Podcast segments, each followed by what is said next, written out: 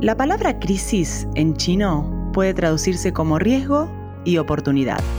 Y aunque sea un desafío enorme, este momento sin precedentes en la historia puede transformarse en un momento de reinvención. Estamos viendo cómo las mujeres se arriesgan y cada vez participan más en las empresas que llevan adelante la revolución digital. En los últimos años se detectó un cambio en los sectores en los que emprenden. FinTech, Healthcare, Educación, Software Development y Social Impact son las áreas con mayor presencia femenina en el mapa del emprendimiento 2020. Para María Benjumea, President and Founder de Spain Startup South Summit, parte de ese challenge se basa en apostar a la innovación, la escalabilidad y globalidad del emprendimiento como un camino para multiplicar las oportunidades de negocio. Te damos la bienvenida a Be One of a Kind, el podcast de Globant, en el que buscamos inspirar y enriquecer la mirada sobre temas de diversidad e inclusión. Ideamos este espacio para alcanzar un propósito mayor, hackear las desigualdades y hacer del mundo un lugar mejor. Mi nombre es Patricia Pomies, soy Chief Operating Officer de Globant y te invito a escuchar estas conversaciones con referentes mundiales que han recorrido trayectorias y ámbitos diferentes. En cada episodio vamos a reflexionar sobre temas claves para lograr una verdadera transformación. En este capítulo vamos a conversar con María Benjumea sobre la importancia de la innovación y la creatividad al empezar de cero después de una crisis. Bueno, hoy tengo el placer de estar con María Benjumea, como contaba anteriormente, y la verdad que, es una referente en el mundo del emprendimiento. Es licenciada en Geografía e Historia y tiene una historia sumamente interesante acerca de, cómo llegó a este lugar y, cómo está potenciando y generando un ecosistema de, de emprendedurismo. Hola María, ¿cómo estás? Muy bien y feliz de estar contigo y con vosotros, Patricia. Muchísimas gracias por, por esta charla. María, quería eh, que nos cuentes cómo ves el ecosistema de, startups en España y cómo cambió ese ambiente en esta última década. Me parece que es interesante situarnos en este momento que, ha pasado una revolución, eh, una pandemia, que la digitalización y el emprendedurismo ha acelerado muchísimo de estos startups y me gustaría que nos des tu visión acerca de cómo está este ecosistema puntualmente en España.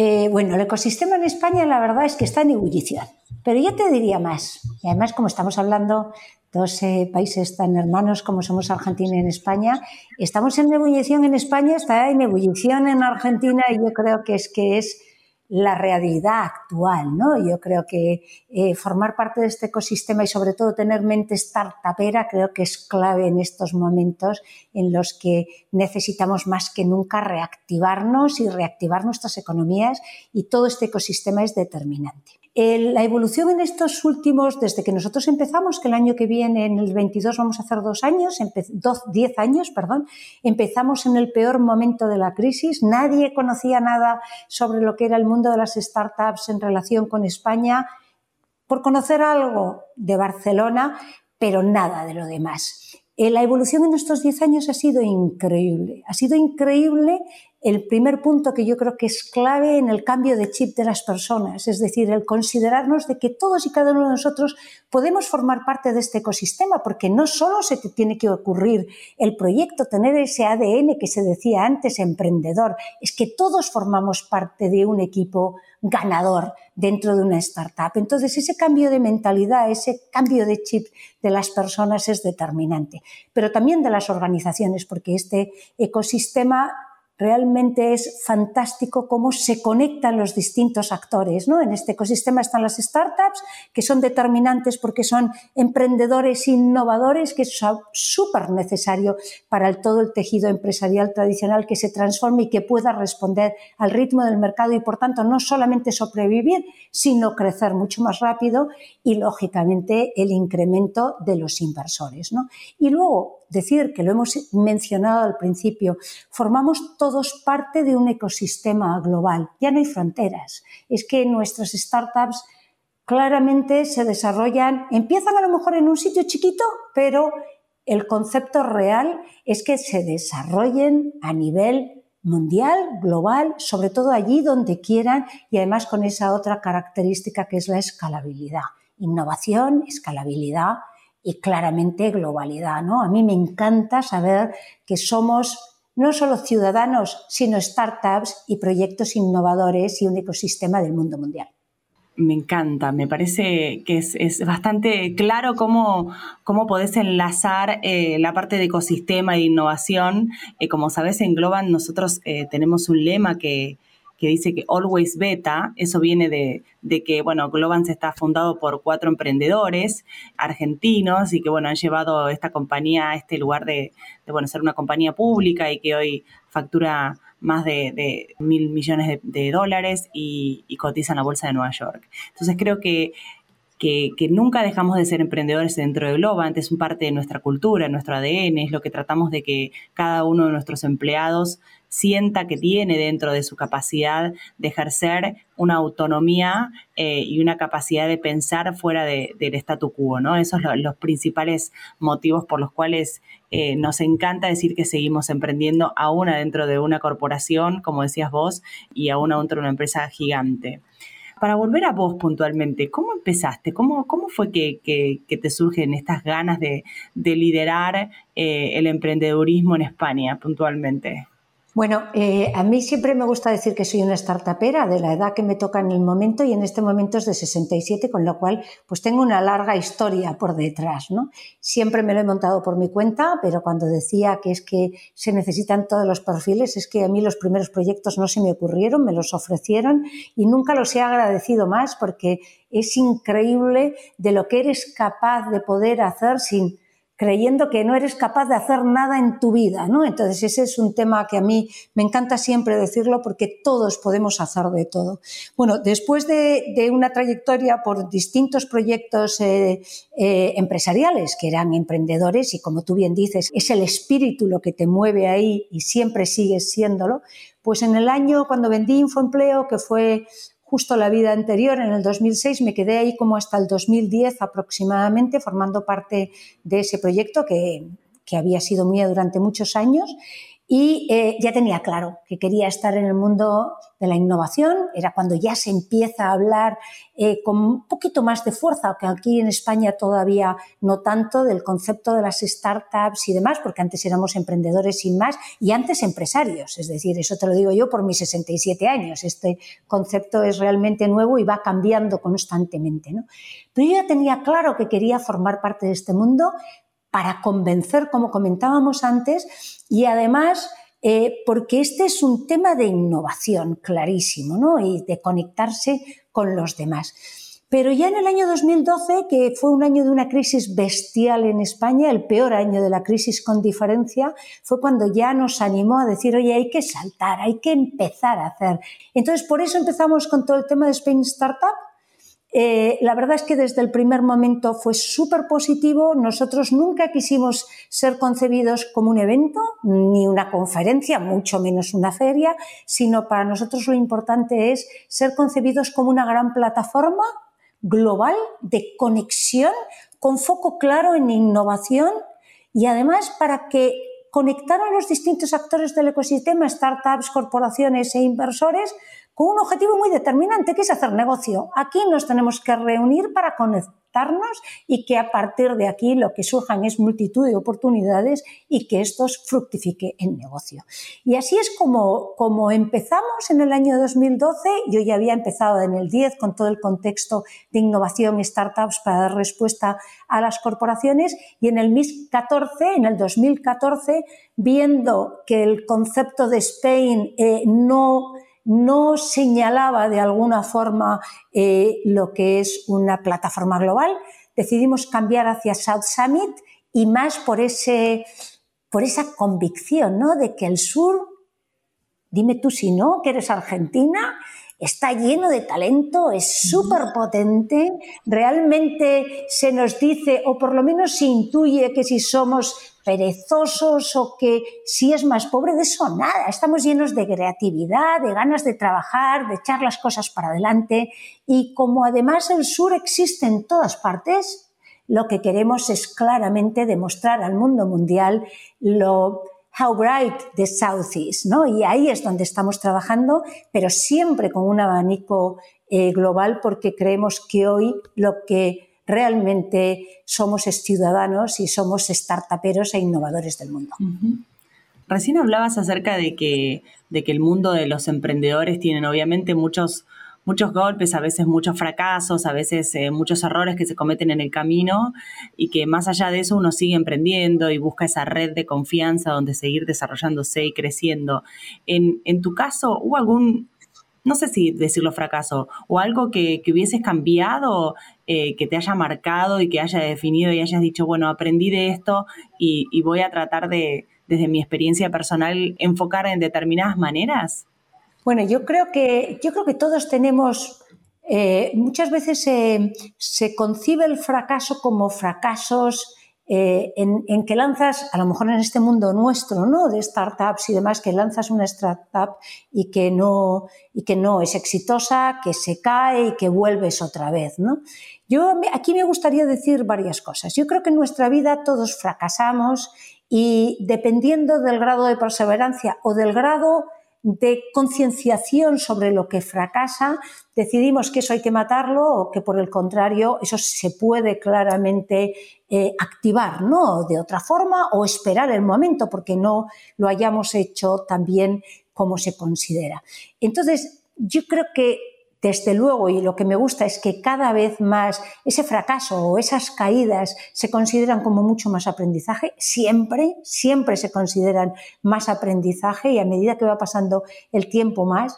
yo te podría decir que eh, tanto en mi vida anterior con Infoempleo, en donde primero vivimos una crisis bestial que fue la de las .com, el pinchazo de la burbuja de los .com y que claramente nosotros lo que teníamos era, eh, teníamos, teníamos pies de barro porque estábamos soportados. Nosotros éramos un portal de empleo y además éramos una plataforma de generación de herramientas para la gestión de la selección y para facilitar todos esos procesos a las corporaciones y sin embargo nosotros teníamos pies de barro en algo tan esencial como la tecnología, ¿no? Entonces te viene la crisis y sabes que donde tú te tienes que potenciar es ahí y además te resguardas en los cuarteles de invierno porque sabes que te tienes que reforzar, ¿no? Entonces, a mí me dices, ¿quebró eh, Infoempleo y te tuviste que reinventar? No, me tuve que reinventar, pero desde dentro. Es decir, tuvimos que concienciarnos de todo lo que no estábamos haciendo bien, pero eso sí, teníamos la convicción de que lo que estábamos construyendo podía funcionar y podía funcionar bien. Y de hecho, salimos de aquella crisis, salimos más reforzados porque fuimos eh, fuimos, pues eso, eh, transformando y mejorando los sistemas para que aquello eh, funcionara. Fíjate, en el mundo del fracaso, por ejemplo, cuando, eh, cuando lo que pones en duda es si el proyecto en el que estás funciona o no, mi, mi, idea siempre es que hay que intentar, hay que tener perseverancia para intentarlo todo. Es más, siempre decimos que tienes que tener un foco cuando estás desarrollando un proyecto empresarial. Pero ese foco tiene que ser flexible, porque a lo mejor, y eso estoy segura que en el propio Globant lo habéis vivido, eh, tú tienes un foco, pero te das cuenta de que el mercado, que las cosas van por otra parte y te tienes que adaptar permanentemente a ellas. ¿no? Entonces, si tienes la perseverancia y ves que lo que estás haciendo funciona, fantástico, hay que hacerlo y al final da sus frutos. Y yo te podría hablar de muchas startups, pero te voy a mencionar a una estupenda en España como es Job Talent, en donde tuvo distintas formas de hacer ya la dábamos muchas veces porque no iba a funcionar y a la quinta está lanzando una impresión que no te quiero ni contar. ¿no? Entonces, si tú tienes convicción de que lo que estás no has encontrado a lo mejor el norte, pero puede funcionar, tienes que seguir para adelante. Ahora bien, si te das cuenta de que no es el tema y que en cambio puedes crear otros, es mucho mejor que cuanto antes la dejes morir y te metas en otro. De ahí surge, y no solamente porque fracasen, sino porque el startupero, yo creo que muchos tienen algo muy bueno y es que identifican esos nichos en donde hay necesidad para cubrir. Y de ahí surge todo el concepto del serial entrepreneur, que a mí me encanta.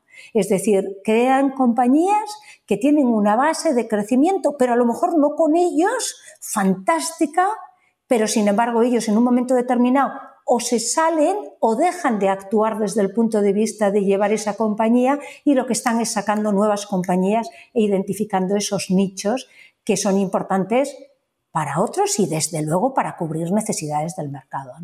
Quería hacerte una pregunta que, en el cual, como te contaba anteriormente, desde este espacio tiene una vinculación muy estrecha con, empoderar mujeres, con visibilizar más mujeres, con explicar un poco algunas pautas o algunas experiencias propias o ajenas que hayamos eh, transitado para poder inspirar eh, a que haya más mujeres en, este caso en el sector del emprendedurismo, ¿no? Por lo que lo que leímos el 18% de las mujeres en, España toma la decisión de liderar un proyecto de, ser emprendedora. Y te quería preguntar a vos particularmente también como mujer, vos si crees que, hay unas dificultades particulares que, enfrentan las mujeres al momento de, emprender o si es más difícil acceder a algún tipo de, financiamiento. ¿Cómo ves que, a veces se está dando que las mujeres siguen siendo solo el 18%, ¿no? las que lideran estos proyectos y no más? Bueno, me encanta que saques este tema, que sabía que lo ibas a sacar además, porque yo soy una convencida eh, que las, las, trabas fundamentalmente, y, no lo digo en negativo, ¿eh? lo digo porque necesitamos convencernos, que es muy importante, eh, nos las colocamos nosotros, ¿no? nos las colocamos nosotros como, como mujeres. Todos los años nosotros hacemos el estudio eh, del mapa del emprendimiento con todos los proyectos que se reciben en South Summit y, como has dicho muy bien, eh, solamente un año conseguimos pasar el umbral del 20% y yo estaba como loca diciendo a partir de aquí, porque ya llevábamos como cinco mapas del emprendimiento que no conseguíamos crecer, digo, a partir de aquí esto va a crecer, porque además ese 18% o 19 o 17, como también lo hemos tenido, 21 de un año, no solo en España, es general. Es decir, nosotros, eh, South Summit es global y, por ejemplo, para que os hagáis una idea, en este último año, de todos los proyectos presentados, 3.800, el 75% es de fuera de España. Es decir, que la participación internacional es muy potente. Y esto es a nivel global. Entonces, empiezas a analizar, oye, ¿por qué? ¿Por qué pasa esto? Eh, empiezas a ver cómo se desarrollan estas compañías, empiezas a ver y hablar con inversores y hablar con corporates. Entonces, eh, cuando se dice, no, es que a las mujeres les cuesta más conseguir financiación, y yo vuelvo a preguntar, ¿es que a las mujeres les cuesta más conseguir financiación o es que nos cuesta más vendernos y nos cuesta más realmente vender eh, lo que nosotros estamos haciendo y las ventajas que eso va a tener para el inversor si queremos financiación o para la corporación si está buscando nuevos productos o nuevos servicios. Y nosotros nos tenemos que convencer como mujeres que valemos muchísimo y que además eh, la forma de vender es determinante, porque si no vende no vale. Nosotros podemos ser buenísimos, pero tenemos que hacernos, que darnos la consideración y vendernos a nosotros mismos. Entonces, al final, por ejemplo, todos los años cuando presentamos el mapa del emprendimiento, que termino con este tema porque me parece básico, eh, y además no puedo coincidir más contigo de que tenemos que conseguir dar visibilidad, tenemos que trabajar con nosotros las mujeres, de convencernos de que se puede, se puede, se puede, se puede. Y nosotros valemos tanto como, y es a nivel individual, así que unos vendremos más que otros, pero esto es un mundo de diversidad y que nos tenemos que convencer y además trabajar aquellos puntos que son determinantes para que el inversor nos compre el proyecto y por tanto quiere invertir en él y nuestro proyecto se venda a las corporaciones. Porque hoy día la sociedad, y te lo digo de verdad, porque como yo tengo 67 tacos, sé lo que ha sido la evolución y esto realmente es un desarrollo en donde estamos en un mundo que tenemos todas las oportunidades, hombres, mujeres, da lo mismo la raza, porque aquí en el mundo desarrollado. Quería hacerte una última pregunta que, vemos que está, está generando un cambio, eh, el crecimiento de los emprendimientos con impacto social y ambiental y la verdad que desde Globan tenemos una iniciativa muy fuerte acerca de, de Be Kind to the Planet y, cómo ser eh, más amables con nuestro planeta y, definimos que, bueno, Globan es, carbon neutral en, 2021 y logramos tener todas las, ese camino, transitarlo y transitarlo con todos nuestros Glovers. Eh, ¿Cómo ves el crecimiento de estos emprendimientos, ¿no? De impacto social y ambiental. Eh, ¿Crees que, es por ahí donde va el futuro? ¿Cómo se está viendo desde España también eh, este tema, ¿no? Puntualmente. Me encanta, yo soy una firme convencida. Creo que gracias a Dios, porque esto es, sí que es, es algo que cada vez pasa más, estamos interiorizando desde todos los puntos la importancia tanto de lo social como del impacto ambiental. Fíjate hasta qué punto que nosotros este año decimos que South Summit goes green y no solamente goes green, sino que green es business y además que en todo lo que vamos a hacer, vamos a producir y vamos a construir en South Summit va a ser todo 100% sostenible. Es decir, eh, creemos que es básico, es decir, tenemos muchos retos hoy día, pero nuestro planeta es determinante porque es en el que vivimos y hay mucho que hacer, mucho que cuidar y mucho que mantener. Y lógicamente todo lo que es el emprendimiento social, pues más de lo mismo. ¿No estás de acuerdo conmigo que se habla mucho de la economía colaborativa? Pero a mí me encanta porque es lo que veo en todos los startuperos y para mí, vosotros que sois una grandísima empresa, cuando hablabas de que tenéis englobante este espíritu, es que el espíritu startupero no se pierde.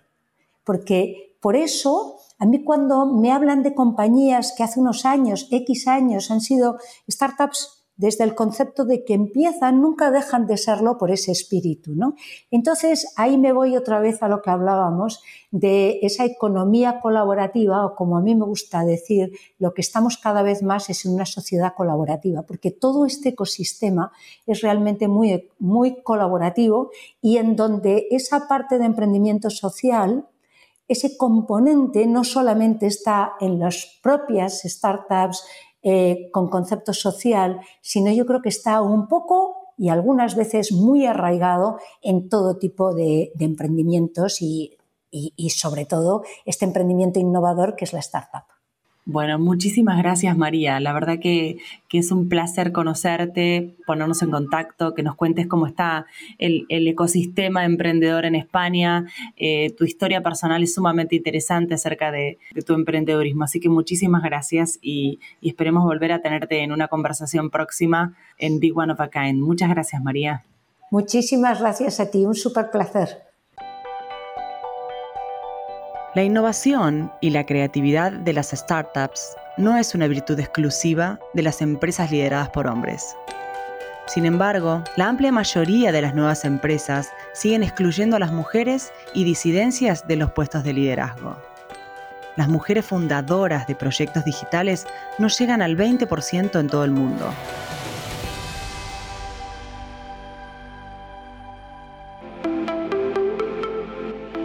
Para que las ideas lleguen al próximo nivel, es necesario recibir apoyo. Y por eso Globant quiere brindarle su experiencia de mentoreo a esas startups de tecnología con alto potencial. Creamos un fondo corporativo llamado Globant Ventures, nuestro brazo inversor que busca que las empresas que tienen tracción y un gran equipo con visión de expansión e impacto en el mundo puedan crecer. Llegamos al final de este episodio The Big One of a Kind. Si quieres saber más sobre este podcast, nuestro trabajo y nuestras iniciativas Be Kind de diversidad e inclusión, puedes ingresar a globan.com. Para no perderte ningún episodio, seguinos en Spotify o en las aplicaciones de podcast de tu preferencia. Unite a nosotros en nuestro compromiso para alcanzar la igualdad de acceso a las oportunidades y hacer del mundo un lugar mejor. Soy Patricia Pomies. Hasta la próxima.